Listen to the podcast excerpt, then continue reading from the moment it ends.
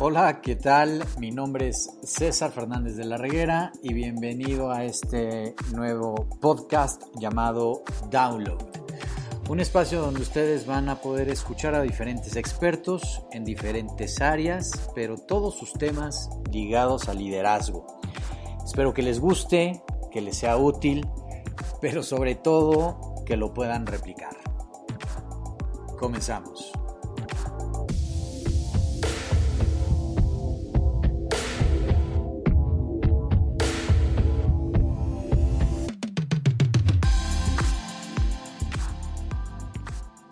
Hola a todos, ¿cómo están? Yo emocionadísimo, caray. ¿Por qué? Porque hoy es la grabación de nuestro onceavo episodio, pero les traigo una invitada de calidad brutal.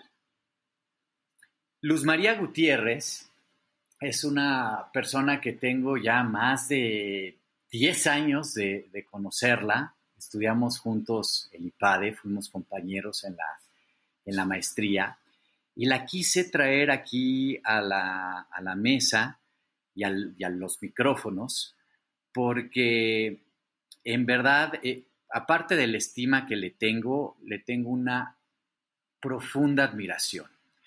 El trabajo que ha hecho y la brecha que ha hecho para que las mujeres sean vistas como personas de decisión, personas con un liderazgo claro, firme, sin duda alguna, es Luz María Gutiérrez.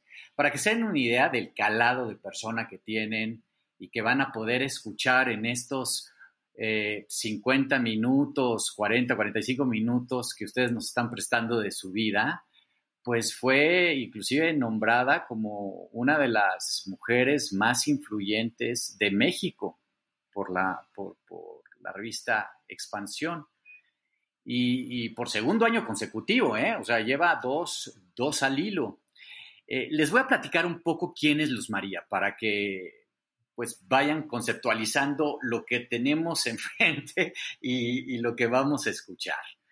Eh, ella tuvo la oportunidad desde el año 97 que empezó eh, a ocupar puestos de liderazgo importante en diferentes empresas. Llegó a ser CFO de Latinoamérica para la empresa Duty Free y subsidiarias. Prácticamente ayudó a esta empresa a entrar en la colocación de acciones en el mercado bursátil mexicano. Posterior a eso, fue CEO o directora general de controladora Milano y subsidiarias. No sé si se ubiquen estas tiendas, seguramente que sí, Milano y Melody. Es un conglomerado de 500 tiendas con más de 5 mil empleados. Entonces, imagínense el tamaño de empresa. Eh, ayudó inclusive y participó de manera activa en la venta del grupo a una empresa global de capital, de capital privado. Después de eso, ¿a dónde se nos fue? A Petro Seven, eh, parte de, de 7-Eleven, como ustedes saben. Y las funciones que tuvo en esta empresa fue prácticamente liderar un grupo de estaciones de servicio que opera principalmente en el noroeste del país, de México. De ahí, pues, fue su entrada a toda esta industria energética y en el 2018 fue nombrada CEO de G500 Network, que es una empresa mexicana que nace de la asociación entre el grupo gasolinero G500 y Glencore. Lo que quiere Luz María es posicionar a esta empresa o esta red de distribución gasolinero como líder en la distribución y comercialización de combustibles en, México. Pero eso es solamente su experiencia profesional. Aparte de eso, Luz María es miembro del International Women Forum y del Comité de Energía del IPADE, aparte del Consejo de Energía del Reforma, y bueno, pues es maestra y ha dado clases en el ITAM y en el ICAMI. Eh, es contadora pública, certificada por la Universidad Nacional Autónoma de México, la UNAM. Tiene, como ustedes bien saben, el MBA por parte del, IPADE, que fue ahí que tuve yo el gusto de poderla conocer, y tiene otra maestría en desarrollo organizacional por la Universidad de Monterrey. Entonces, le estoy trayendo a, una mujer sasa, al micrófono, súper completa en la parte profesional, súper completa en la parte de, formación. Tiene estas dos vertientes bien interesantes de, tener una estructura y metodología educativa muy sólida, muy fuerte, pero también esta parte suave de desarrollo organizacional y y de liderazgo. Entonces, con esto dicho, Luz María, muchas gracias por participar conmigo, gracias por permitirnos escucharte. Me encanta la idea de tenerte aquí con nosotros. ¿Cómo estás? Hola César, muy contenta, tremenda tu presentación, de verdad, un gusto platicar con un amigo que admiro, que respeto y pues aquí trabajando todos los días por transformar México, contenta de, de estar aquí contigo. Muchas gracias, Luz. Y eso, me encanta cómo empezaste a transformar México. Y, transformar forma parte del granito que ponemos cada uno de nosotros, porque a veces esperamos que las cosas se transformen solitas, ¿no? Nos sentamos en nuestra silla y decimos que la cosa pase y que se transforme, pero, pero hay que tomar y hay que hacer un llamado a la acción, ¿no crees? Yo creo que transformamos México todos los días en cada una de nuestras acciones, ¿no? Y por eso tenemos que pensar antes de actuar y por eso tenemos que tener muy claro qué queremos, dónde queremos estar, qué vamos a aportar, cómo lo vamos a hacer. Entonces, sí, yo coincido contigo. Diario se transforma México. Sin duda, y diario nos transformamos. Y fíjense cuando empezamos a pelotear, Luzma y yo, el tema, eh, llegamos a la, a la conclusión que la pregunta por la cual queremos empezar, que tiene mucho que ver con, ideas preconcebidas, con inclusive limitaciones mentales que nos da la, sociedad sobre el género. Y la gran pregunta aquí que, que Luzma y yo llegamos fue, ¿por qué se piensa que el género determina nuestra capacidad? O sea, ¿por qué pensamos que por ser mujer o por ser hombre o por ser cualquier otra cosa, va a determinar nuestra capacidad de acción en muchas cosas. Y por eso estoy trayendo a, Luzma al, micrófono. Entonces, yo creo que el, uso del género, y no sé si estés de acuerdo conmigo, Luzma, durante muchos años y culturalmente se ha utilizado para definir ciertas actividades que corresponden a uno y a otro. Es decir, el hombre en tal lado y la mujer en tal lado. Y creo que hoy está empezando a haber mayor conciencia se está generando más apertura para entender que el género no define actividades exclusivas. Eh, ¿Tú te has enfrentado en tu vida con este tipo de discriminación? ¿Te has, sentado así como queriéndote encasillar en un cajón? Me encantaría decir que no, pero sí. Voy a contar una historia que me pasó siendo directora de finanzas de Latinoamericana Duty Free yo era la estrella del equipo, ¿no? Salimos a bolsa, transformé la empresa en muchos aspectos, sobre todo en mi área financiera, me tocaba cambiar los sistemas, eh, reestructurar toda la organización en términos de institucionalización societaria, crecimos a Latinoamérica, eh, me, pusieron el reto de y consigue que vendamos a bordo en los aviones, entonces haces todo tu proyecto, vas, los vendes y entonces cuando se abre la oportunidad para ser director general, pues yo era como por, eh, naturalmente tendría que haber sido, ¿no? Me tendrían que haber promovido. Y mi jefe, que en aquel entonces yo trabajaba para, para un grupo español, ¿no? Mi jefe catalán de base en México, pues yo alzó la mano, digo, oye, ya me toca, ¿no? Gano todos los premios, soy de alto desempeño, voy.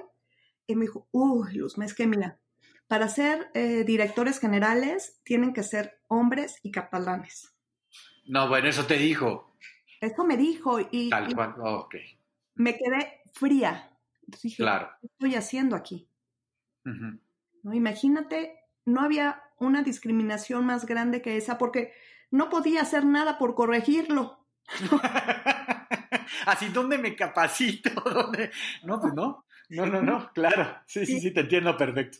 Ajá. Y me decía, oye, a lo mejor verticalmente, cuando se vaya tu jefe, ¿no? Pues tú puedes subirme. Yo reportaba a un jefe de base en Barcelona y mi jefe se fue, pero también había una mujer, ¿no? Había la que está en base en Barcelona y yo que estaba acá en México que podíamos subir. La promovieron a ella, después ella fue mi jefe y le tengo un profundo cariño y respeto. Sí. Sin embargo, ahí yo creo que fue la primera vez en mi vida que dije, no es el lugar ideal para mí. Eh, la, la brecha generacional era muy grande. Él tenía ya sus ideas preconcebidas. Yo no lo iba a cambiar pero sentí que ya no era el lugar ideal para trabajar para mí. Y era una empresa que adoraba, adoraba, o sea, me crecí, crecí con ella.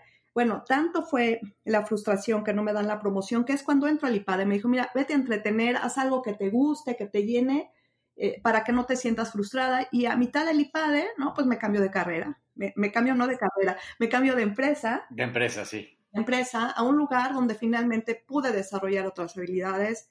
Creyeron en mí, me hicieron director general, ¿no? Después me hicieron director del grupo. Entonces creo que lo más importante es el valor que te das a ti misma.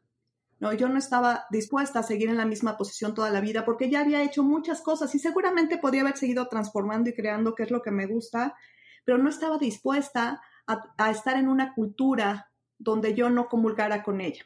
Creo que ese fue el momento de catarsis en mi vida donde decido tomar otro rumbo y qué bueno, ¿no? Gracias a Dios pues, me ha ido muy bien a partir de esa decisión. Gracias a Dios y gracias a ti, ¿no? Rezando y con el mazo dando. Oye, Luzma, acabas de decir y de plasmar un concepto que me encantó, que es este de darte el valor a ti mismo. Así como, como tú te sentiste, dame la oportunidad y también quiero compartir con los que nos escuchan, yo tuve un sentimiento similar. Al inicio de mi carrera yo entré a trabajar a Sony, eh, entré igual como, analista para la parte de planeación estratégica, como un demand planner, lo que ahora le llaman este, a, un, tipo que decide eh, o que su trabajo es planear la demanda de diferentes productos y artículos para que puedan ser introducidos al mercado mexicano, pero con el correcto número. Es decir, no es lo mismo traer o mandar, este, comprar de fábrica 500 eh, equipos de audio que a lo mejor 2000, ¿no? Y dependiendo del canal. Y cuando yo decido también cambiarme de compañía, fue algo muy similar al tuyo, porque yo percibía que para poder llegar a ser director de marketing, que esa era como siempre mi intención y, el motor que me, que me movía, tenía que volver a nacer y con el ojo rasgado. Pues también estaba cañón, ¿no? No podía hacer nada al respecto. Por más que me pusiera, no sé, este, unos diurex en los ojos para que se me vieran más chiquitos, pues no, nadie me lo iba a creer. Y creo que eso también forma parte de una discriminación. Hay muchas compañías que inclusive discriminan hasta por la nacionalidad. Está terrible. No por la capacidad. Tienes razón. Eh, todo este tema de diversidad e de inclusión no solamente es de género, ¿no? Creo que las mujeres somos el grupo eh, mayoritario en, este sentido, pero tenemos la comunidad LGTB, nacionalidades, educación, creencias, razas, ¿no? Si te ven morenito, pues ya no, o, en tu caso, ¿no? Si no te ven rasgadito, yo creo que ese es un tema también de, diversidad y de inclusión a, esta vida diaria, no solo en las empresas, en la familia, en la sociedad. Completamente de acuerdo contigo, completamente de acuerdo contigo. Y eso me lleva a la siguiente pregunta.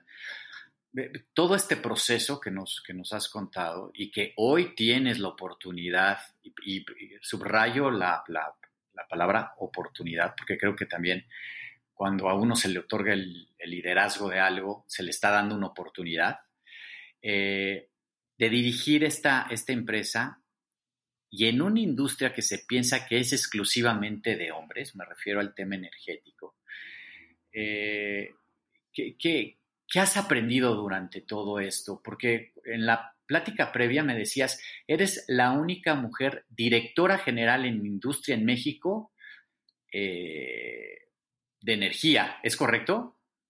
Para estaciones de servicio yo creo que sí hay muchas directoras que están en otros segmentos de energía, ¿no? O en, electricidad o, en gas o en upstream, en fin, habemos varias mujeres, pero bueno, creo que en estaciones de servicio sí tengo ahí el liderazgo. Eres la, eres la única. ¿Y qué has aprendido en este proceso? He aprendido mucho, mucho y, y he reflexionado en este tema, creo que aprendí a conocerme muy bien a mí misma, a, ver cuáles eran mis puntos fuertes, cuál era mi marca personal, por qué me iba a diferenciar, qué le voy a ofrecer a una empresa, a, a un grupo, a un equipo de trabajo, a qué, soy, ¿no? Y creo que soy alguien muy apasionada, muy analítica, muy ética. Y, y también aprendí que el reconocimiento está en mi propia conciencia. Eh, no puedo estar esperando que me reconozcan, tengo que salir y abrir camino y venderme, ¿no? Es esa marca personal. Y se dice muy fácil, ¿no? Pero te tienes que sentir muy cómoda y muy segura y quererte, quererte mucho y caerte bien, porque siempre te puedes equivocar. Como mujeres nos pasan cosas graciosísimas por lo mismo, ¿no? Y entonces tienes que saber controlar tus miedos y tus emociones. Y eso es lo que más me ha costado y más he aprendido. ¿Por qué? Porque si te enojas, entonces, si un hombre se enoja, pues tiene carácter. Si una mujer se enoja, es una histérica, ¿no? Está loca. entonces, he aprendido a, a, tener un equipo de trabajo de alto desempeño que tenga los mismos valores que tú de diversidad e inclusión, que te crea, que se la juegue, que no se sienta incómodo trabajando con una mujer, porque yo puedo creérmela y puedo transformar mi universo interior, pero tengo que trabajar con gente que pueda influir, si, si es que aún no está muy convencido, que pueda influir en su capacidad de abrirse a otras posibilidades de relaciones laborales y de relaciones personales también, ¿no? Eh, y, creo que entonces es cuando haces un equipo eh, diverso, incluyente y, muy rico, ¿no? He aprendido también que el diseño de organizaciones se tiene que hacer con una planeación. Es decir, a ver, yo tengo esta estructura o voy a necesitar esta estructura, por ejemplo, aquí en G500 que empezamos desde cero. Y si soy una marca nueva que quiero hacer las cosas diferentes en el mercado, quiero ser disruptivo, no me voy a traer a alguien que siempre ha hecho lo mismo en otras partes del mundo y que trabaja en una gran transnacional y que tienen los mismos preceptos y los van adaptando a sus diferentes eh, regiones. No, quiero traerme a alguien nuevo, fresco, diferente, que nunca haya estado en gasolina, pero que tenga los conocimientos y la capacidad para vender la marca. Y entonces mi directora de, de marketing de marca es una chica de 32 años, muy preparada, muy valiente, muy echada para adelante y muy enamorada de la marca tuvo que aprender de gasolina, el conocimiento del mercado, pero, te la tienes que jugar y ser congruente. Si tú dices, oye, yo quiero realmente que haya equidad, pues juégatela. Oye, necesito a alguien muy experimentado, que ya conozca el mercado, que lleve una relación con la petrolera del Estado. Bueno, pues me traje a alguien más experimentado, ya estaba retirado y hoy está con nosotros y es parte del equipo. O sea, no tener miedo a tener gente diversa en tu equipo. Tengo un par de extranjeros, ¿no? Oye, con el COVID le han pasado mal. Bueno, hay que acompañarlos, hay, hay que estar con ellos. De diferentes universidades, en fin, ¿no? Creo que eso de ser congruente, de, de, pensar qué es lo que quieres, también es algo que se aprende. Muchas cosas las traes nato porque te gustan, pero otros sí tienes que trabajar en lo que quieres, hacer conciencia e instrumentarlo. Fácil no es, ¿no? Imagínate convencer a un consejo me la voy a jugar con, con alguien diferente, pues no es fácil, pero si ellos ya se le estaban jugando con alguien diferente, pues tenemos que ser congruentes, ¿no? Y aceptar que, que, la, que la vida cambie, que tenemos que adaptarnos y ser flexibles a las circunstancias. Me encanta cómo lo planteas, pero sobre todo creo que me lleva a la misma conclusión de te tienes que creer. Es decir, tienes que tener este cariño propio de decir en dónde sí quiero estar, dónde no quiero estar, qué soy capaz de hacer, qué necesito mejorar y que también qué necesito aprender. Fíjate que cuando eh, entré yo a Lego, que tuve mi, primera oportunidad de llevar el, área comercial, cuando tú y yo nos conocimos, también tuve un, cambio en el, durante la, casi al final del programa, de la maestría, que pasé de Danone a Lego. Y luego tuve la oportunidad de dirigir eh, el área de comercial. Y a los tres meses, el que era mi jefe en ese momento, Jaime Fuentes, me llamó a su oficina y me dijo, a ver, quiero hablar contigo, César. Y yo dije, bueno, seguramente me, me va a felicitar, ¿no? Dentro de este ego enorme. Y lo que me dijo es, César, yo te traje aquí no para que gestiones como gerente, sino para que gestiones como director. Te tienes que creer que ya eres director. Ya eres director, no eres gerentote, eres director. Y me cayó el 20 porque yo seguía gestionando como gerente quería hacer algunas cosas, inclusive yo por mí mismo, en este micromanagement que a veces nos da en esta ansiedad. Eh, y creo que todo es aprendizaje y volvemos a lo mismo, te lo tienes que creer. Eh, ¿Tú te has creído ese papel ahora que estás en, portada de revista, formas parte de las, de las mujeres más influyentes en los negocios en México? Eh, cuando te crees esto, también lo transpiras y lo transmites a tu equipo de trabajo, como bien lo comentabas, ¿no? Yo siempre me le he creído, César. te, voy, a contar porque yo creo que crecí con una familia donde la diversidad se vivía todos los días y la inclusión. Mi mamá tenía un lema de todos trabajamos, todos cooperamos. Entonces todos teníamos asignados nuestras labores diarias y no importaba si tenías tarea y tal, yo me acuerdo, nos tocaba un día la cocina, que era la pesadilla, ¿no? Lavar los trastes. si tenías novio, no importaba si ya trabajabas y estudiabas tus deberes. Si, salíamos en la noche, pues todos llegábamos a la misma hora, hombres y mujeres. Eh, era, era una dinámica diferente. Entonces, pues te la crees, ¿no? Tú así creces, pues así eres. Y, y, te voy a contar una historia muy bonita. Cuando iba en quinto de primaria, yo quería estar en la escolta, ¿no? Porque las más aplicadas en el de la escolta, y pues como bien dice mi biografía, a mí me ha gustado mucho estudiar y luego me ha gustado mucho trabajar, y yo me esforzaba. Y, y cuando salen los niños que iban a estar en la escolta, no salgo yo nombrada. Y, ok. Entonces yo me desconcierto y voy y hablo con la maestra, y la maestra va y me lleva con la directora. Y le digo, bueno, yo tengo las mejores calificaciones, soy bien portada, ¿por qué no estoy en escolta? Dice, mm, mira, sí, sí, es que la escolta se ve bonita y tú eres más alta, ¿no? Y, y, ¿Y a mí eso qué? ¿No? Te, discriminaron por la altura, no manches. Por la altura, pero entonces llaman a mis papás de, oye, es que vino a reclamar por la escolta y hablen con ella y dijo, papá, ¿ella vino sola? Sí, ella vino sola y dio estos argumentos y agarró y dijo, ¿y por qué no la felicita?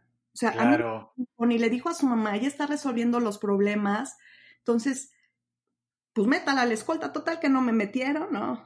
Pero hay, primero a darme el valor que merezco y a no esperar a que me, que, me, me, reconocieran. Y, y fue una gran enseñanza a muy temprana edad. Entonces, pues, ¿qué te digo, no?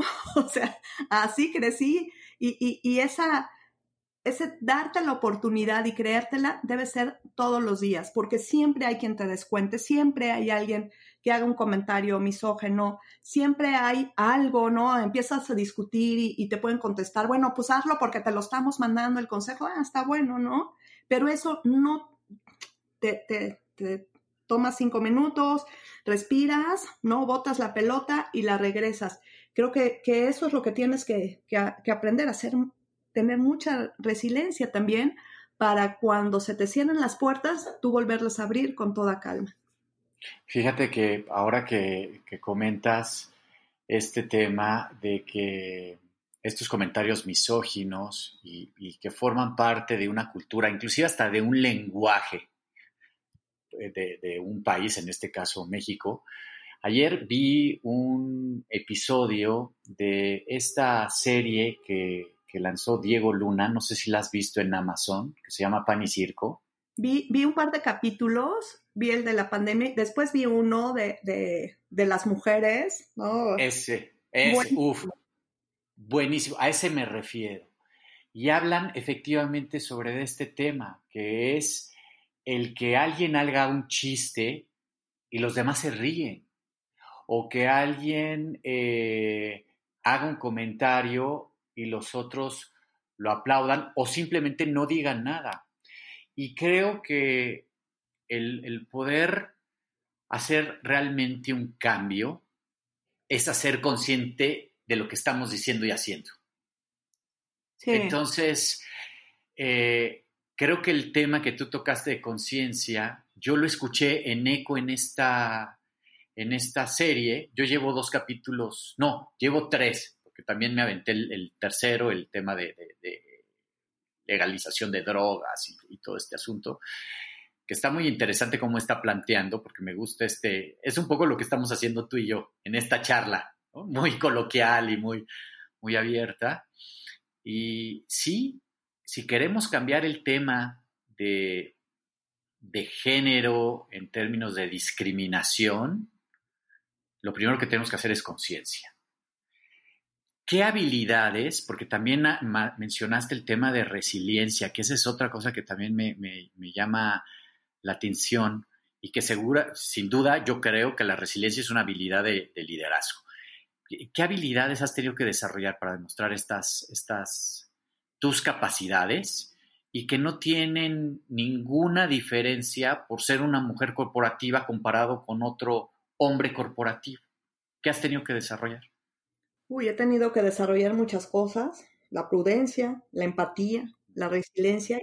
Te voy a contar, te voy a contar una historia. A mí me gusta poner ejemplos para, para, para poder transmitir lo que he vivido. Yo había trabajado en, eh, trabajé en Arthur Andersen, en una empresa global, hoy, hoy Deloitte, llegué a ser gerente de auditoría. Al final de, de, mi carrera, estuve ahí cinco años, era la única gerente y había como 17 hombres. Y comentarios de, bueno, ya no vamos a contratar mujeres porque luego se ponen chulas y, y ya no, ya no quieren hacer lo mismo y de levantar la mano y decir, a ver, estoy yo, más respeto, ¿no? O sea, dime en qué no he Y después de ahí, pues me fui a trabajar en, en, los duty free, donde los fondos de inversión, pues eran norteamericanos, había españoles, después trabajé con españoles y después llego a Monterrey a trabajar con regios y, yo le reportaba al Consejo de Administración, donde había eh, empresarios prominentes de, Monterrey y también había gringos, ¿no? Había norteamericanos. Yo le reportaba a un café gringo eh, con una apertura y una diversidad, inclusión maravillosa, un gran, gran tipo.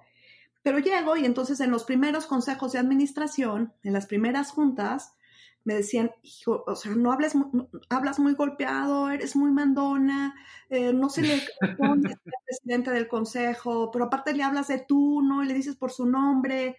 Ay, ¿no? Entonces, yo, yo no entendía, yo decía que dije algo indebido, ¿no? O, o, o, sentía que nadie se atrevía a hablar, ¿no? Cuando alzaba él un poquito la voz. Y un día me invita a desayunar y me dice, ¿sabes qué, Luna? Yo creo que tienes que ir a coach directivo porque tienes que, adaptarte a la cultura. Tú eres como, como un tren, ¿no? Que va a toda velocidad y marcha, pero te llevas a todo lo que hay en el camino. La gente se está sintiendo un poco abrumada por ti, eh, te siente demasiado agresiva. Dije, madre santa. Y entonces me voy a, a coach directivo y tengo la oportunidad de trabajar con una mujer excepcional yo decía que era mi Jedi, ¿no? Maravilloso. Y me enseña algo muy importante, a entender la cultura. Y cuando entiendes la cultura, entonces puedes ser lo suficientemente flexible para adaptarte y adaptarte a las cambiantes necesidades de cualquier entorno. Entonces dices, no vas a poder cambiar la cultura de, de, una sociedad de un día para otro, pero te puedes adaptar y desde tu trinchera hacer pequeños cambios y poco a poco se va viendo una transformación. Entonces de ahí, cuando entendí la cultura, vi cómo era la manera de relacionarme, cómo iba a ser que las cosas sucedieran, cómo iba a ser que mis ideas fueran aceptadas en un foro completamente masculino y cómo hablar diferente. Mis ideas no cambiaron, lo que cambió fue mi actitud de adaptación. ¿no? En lugar de entrar al choque, me, me, acuerdo que decía, si quisieran un hombre, los contratarían un hombre. Usa todas tus habilidades femeninas. Las mujeres somos seductoras por naturaleza. Ponte vestido, a caray, ¿no? Y fue en, exquisito y en encanto, al final se hicieron grandes cosas, grandes transformaciones. Era, tú cómo ves, dime qué piensas. En fin, creo que cuando tú eres consciente, puedes ir más allá. Y eso se trata de entender y adaptarte y, desarrollar capacidades. Digo, la paciencia y la prudencia fue muy grande, la resiliencia, porque pues siempre había, siempre te pueden descontar y a lo mejor te descuentan con pequeños comentarios, ¿no? De, un día estaba pidiendo que se hiciera un proyecto, ¿no? Importante. Y yo puse las manos así en posición de, oración, de por favor, ayúdame, es necesario para el negocio. Y volteó y me dijo, ¿y qué crees que porque me ruegues te lo voy a aceptar? Uf, ¿no? Y yo decía, ¿qué hice mal? No, no entendía, ¿no? Y ya después entiendes cómo eh, la religión ahí influye de manera diferente a, lo que era para mí en mi cotidianidad. Y, y, bueno, te vas adaptando y te haces de piel muy gruesa, ¿no? Los comentarios misógenos que, que mencionamos hace un rato, hay unos que la risa me daban, ¿no? Sí. No, de verdad, hay unos muy buenos. de verdad, no tiene ni idea de lo que soy o lo que hago. Claro. Y, bueno, yo creo que esas habilidades de liderazgo, y sabes que también creo que una habilidad diferente es seleccionar bien a tus equipos de trabajo, que te crean, que vean que una mujer aporta y que tienes un, un gen diferente de servicio porque tienes la capacidad de ser madre. Entonces te preocupas por las personas, de su desarrollo profesional, las impulsas, los creces, los formas y eso tiene mucho valor para los equipos, mucho valor para las mismas personas. Yo estoy muy orgullosa de, toda la gente que, he trabajado, nos seguimos buscando, ayudando, apoyando y, tienen ahora otras posiciones y, eso me llena de satisfacción, eso es muy bonito, ¿no? Y yo creo que cuando estás en una posición así, también desarrollas un talento especial para seleccionar a la gente de tus equipos de trabajo. Claro, el tener un equipo, primero que esté en tu misma sintonía, en tu mismo nivel de energía, hace que todo fluya eh, estoy completamente de acuerdo contigo, completamente de acuerdo. Luzma, me acabas de responder la siguiente pregunta que te, tenía pensado hacer. Ya ves que yo me dedico a hacer preguntas como para poder ir eh, plasmándola. Y más que, más que pregunta, aquí me gustaría conversar contigo en términos de que, ¿por qué nos compramos las ideas?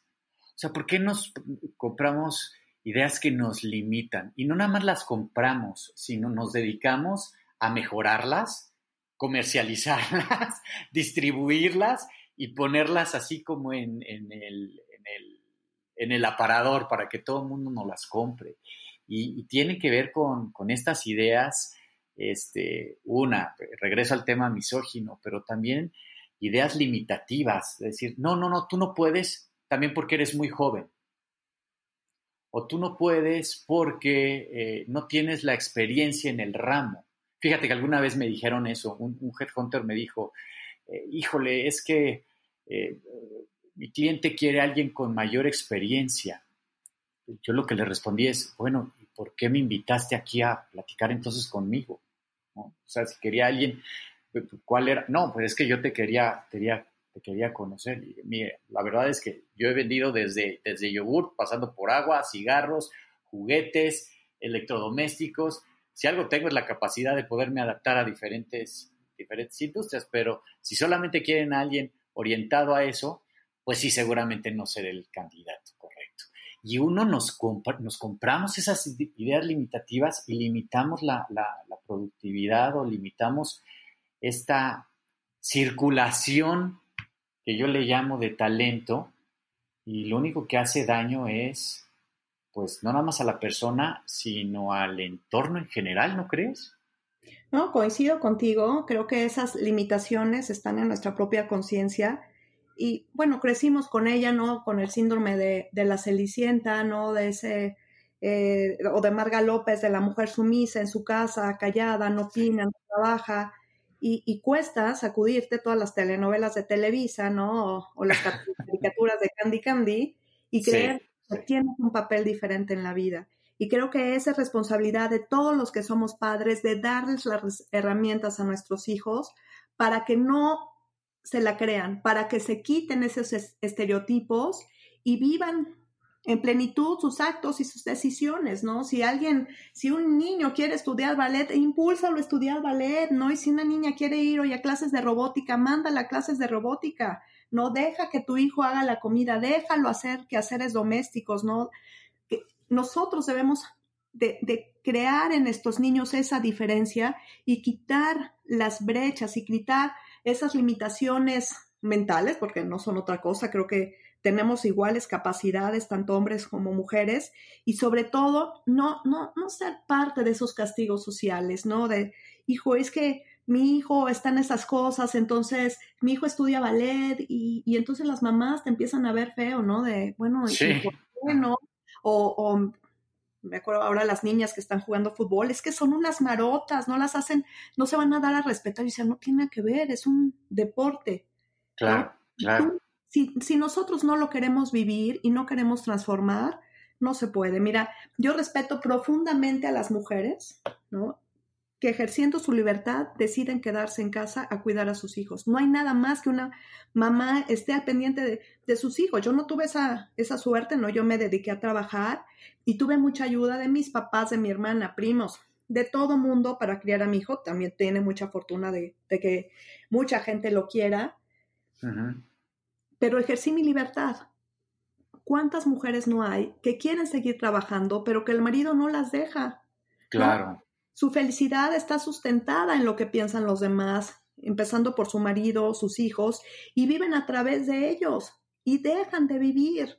Hace poco tuve una reunión de generación de la secundaria y la, la estrella del salón, no muy brillante, muy aplicada, gran amiga mía, eh, se está divorciando después de, creo, 25 años de casada. Dijo, porque me harté, ¿no? Porque me atreví a decir no, porque quiero hacer otra cosa en mi vida, porque tengo talento, porque pienso, ¿no? Porque sí. mis hijos ya están grandes y porque me doy por primera vez en mi vida el valor. La aplaudí, no dije bienvenida al mundo. ¿no? Véngase, comadre, claro, estoy, es de mi grupo. Tengo un, un, un primo que quiero muchísimo, se casó con una amiga mía y decidieron que que él se iba a quedar a cuidar a las niñas porque ella tiene una empresa y le va bien y, y, finalmente dijo, yo quiero estar con mis hijas, así lo acordaron y son muy felices y esos son sus acuerdos y se están quitando todos los paradigmas que hay y todas las telarañas claro. de la empresa. Pero el primero que puso el grito en el cielo fue mi tío, su papá, ¿no? De, mi mijito, yo eso no lo veo bien, ¿no? O sea, ¿cómo? ¿Cómo vas a estar en casa, no? ¿Qué va a decir tu suegra? Ese es su acuerdo. Y están atreviéndose a ser disruptivos, están atreviéndose claro. a hacer transformación porque sus hijas ya, ya van a tener otra manera diferente de pensar, ¿no? Me decían, siempre he sido criticada, oye, tu hijo no te ve, no, sí me ve. Y cuando tengo que estar, estoy, ¿no? Y cuando claro, claro.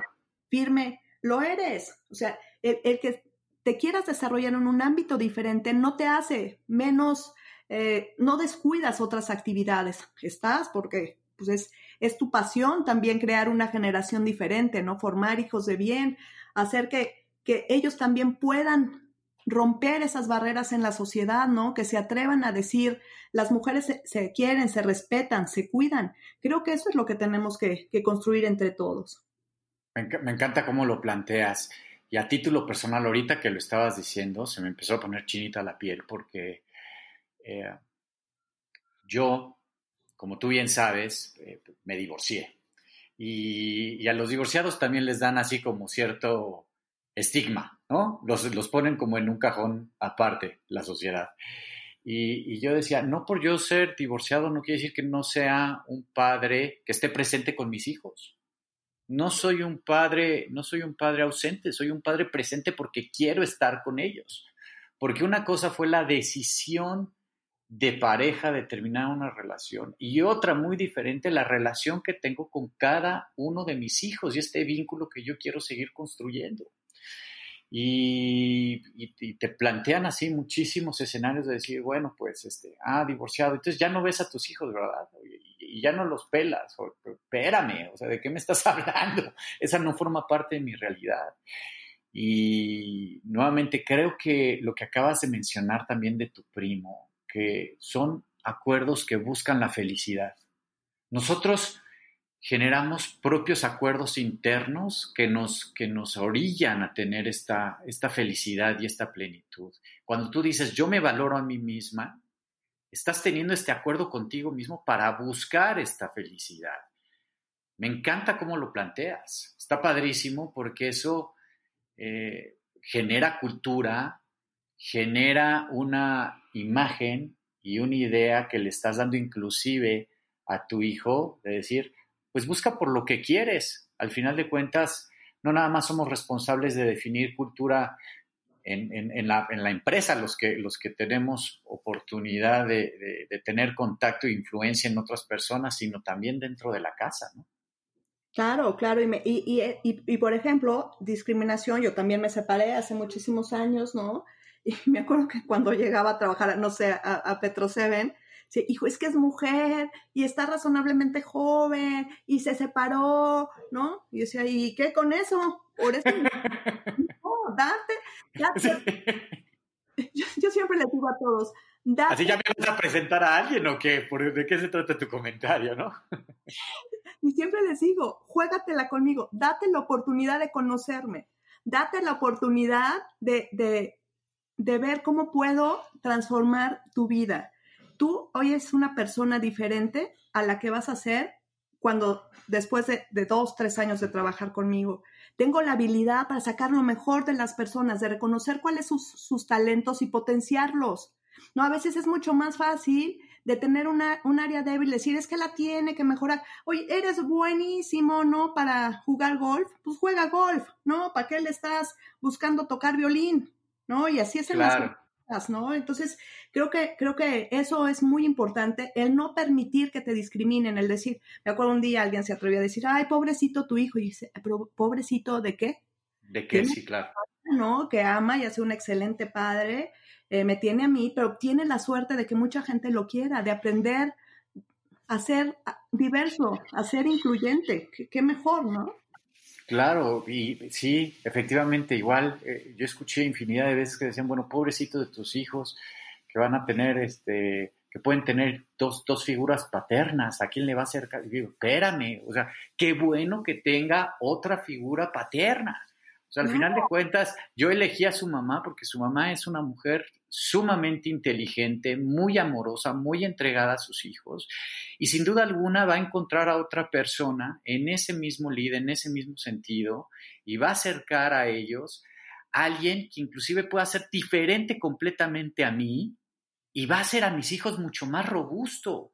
Qué bueno que tengan inclusive hasta esta, está padrísimo que tengan esta dualidad de decir, pues eh, tengo dos papás y de este aprendo esto y de este aprendo este otro y no me quedo con una sola idea. Eso a mí me encanta. Claro, es, es, quitar las creencias preconcebidas, ¿no? Esta nueva forma familiar, esta nueva forma de relacionarnos, así es. Sí, sí, sí. Y, y, dentro de este orden de ideas, ya prácticamente estamos entrando en la, en la parte final de, la, de nuestra conversación, Luzma. Se me pasó de volada, oye. Yo, yo contigo pudiera estar platicando no sé cuántas horas, pero este, todo tiene un, todo tiene un límite. y los que tú tienes la oportunidad de dirigir un, un, consorcio gasolinero importante. Hablando ya de, de temas como muy factuales, ¿qué estás haciendo desde tu trinchera ¿Qué acciones estás orientando para poder eh, ayudar a ser más incluyente, para poder darles el ejemplo de decir, yo vine desde abajo, me costó ser directora general, aprendí esto y esto, no por ser este, mujer me la gané, pero tampoco no por ser, por si hubiera sido hombre también me lo hubieran dado, sino por mis, por, por, por lo que he hecho, por mis credenciales y por lo que he trabajado y he desarrollado, tú en tu empresa, ¿qué le estás dando o, cómo estás queriendo imprimir esta, esta idea de, inclusión de género, de inclusión, más bien de habilidades que sean productivas? yo estoy muy contenta de trabajar donde trabajo. Eh, bien dijiste al principio, es un grupo gasolinero, ¿no? Que tiene, son una, un consorcio, una agrupación de estaciones de servicio con muchos hombres. Prácticamente identifico a, tres, cuatro mujeres, ¿no? De, de 300. Y por otro lado, Glencore, que es una em, trader eh, a nivel mundial de base en Suiza. Entonces, creo que tuve la suerte de que valoraran mi talento y no pasaran por alto el género, es qué sabes, qué nos puedes aportar, qué puedes construir, y yo lo he permeado hacia toda mi estructura, hacia toda la, organización, doy las mismas oportunidades en todos los diversos grupos, mujeres, hombres, eh, comunidad LTGB, tengo nacionalidades, generaciones, no tengo baby boomers, pero tengo muchísimos millennials, estudios, ¿no? Hay ingenieros, abogados, hay con maestrías, hay con doctorados, hay de muchas razas, ¿no? De muchas religiones y creo que eso es lo que enriquece, enriquece el diálogo, enriquece la construcción y eso es lo que permea hasta el consumidor final, por eso nos ve diferentes. Claro. Bien, tengo un trabajo continuo en grupos de mujeres, estoy en Voz Experta, que somos grupos de mujeres expertas en energía, en los, eh, ya sea hidrocarburos, ya sea eh, electricidad, en diferentes posiciones, donde nuestro objetivo es que haya por lo menos en cualquier foro que se hable de energía, una voz experta, una voz femenina. Estoy en, el International Women Forum, ¿no? Que también buscamos eso, transformar mujeres con diversidad, con inclusión, que se oiga nuestra voz. Y pues también muchas pláticas, estoy en, muchos grupos tratando de, abrir camino a las nuevas generaciones, a, a ser más felices. Mientras más diverso, menos telarañas tienes, ¿no? más te enriqueces, porque creo que te enriqueces personalmente, enriqueces tu vida familiar, tus grupos de trabajo, tu empresa, y enriqueces también y transformas así a la sociedad. Claro. Y, y eso es lo que has estado desarrollando internamente, es decir, aquí lo que queremos son habilidades que aporten, no importa de dónde vengan, sino que aporten, que construyan y que desarrollen. Esa es, esa es la idea general que, que te entiendo, ¿sí? Así es, mi querido César. Queremos hacer una sociedad diversa, incluyente, empezando por ti mismo, por tu familia, o sea, trabajar dentro de la familia. Si yo le permito a mi hijo ser un machista de lo peor, pues estoy siendo completamente... quiero, quiero transmitir eso en el lugar de trabajo y, y, y se va notando, si todos vamos sumando día a día, este es un trabajo continuo y permanente no descansas un solo día porque es tu misión, parte de lo que haces, no solo es transformar o crear un grupo gasolinero de clase mundial en México, que por cierto nos acaban de reconocer como el mejor grupo gasolinero Profeco. Ah, muy bien. Eh, muy contenta, tres años de vida de la empresa y tener este reconocimiento por la autoridad, uff, es buenísimo, muy contenta. Muy bien, Entonces, creo que, creo que lo más importante es, seguir en la lucha, seguir en la lucha, porque se forma parte de tu misión en la vida. Luzma, ha sido en verdad un placer, un deleite, es más, un postre, como siempre, platicar contigo. Siempre platicamos muy a gusto, yo lo sé, tú y yo. Y te agradezco que hayas querido compartir parte de tu, de tu vida con nosotros.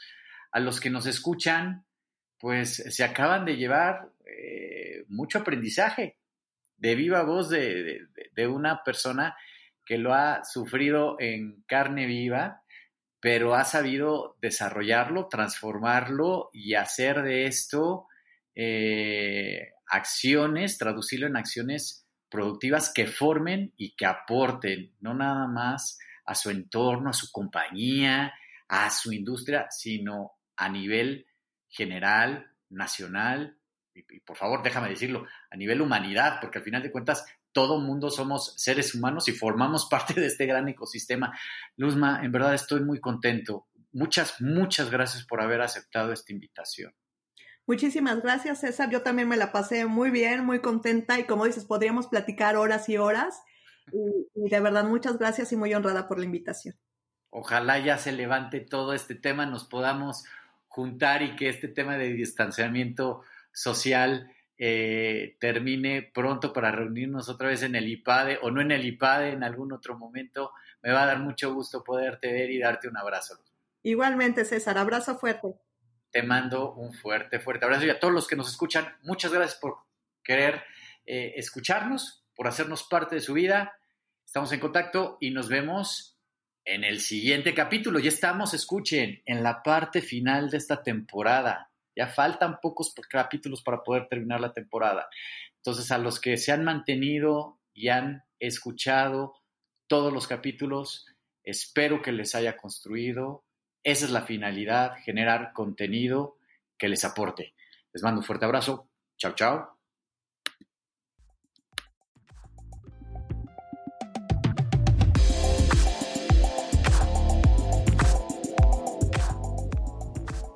Bueno, pues muchas gracias por habernos escuchado. Hemos llegado al final de este capítulo. Mi nombre es César Fernández de la Reguera y fue un gusto haber estado con ustedes. Nos vemos en el siguiente capítulo. Adiós.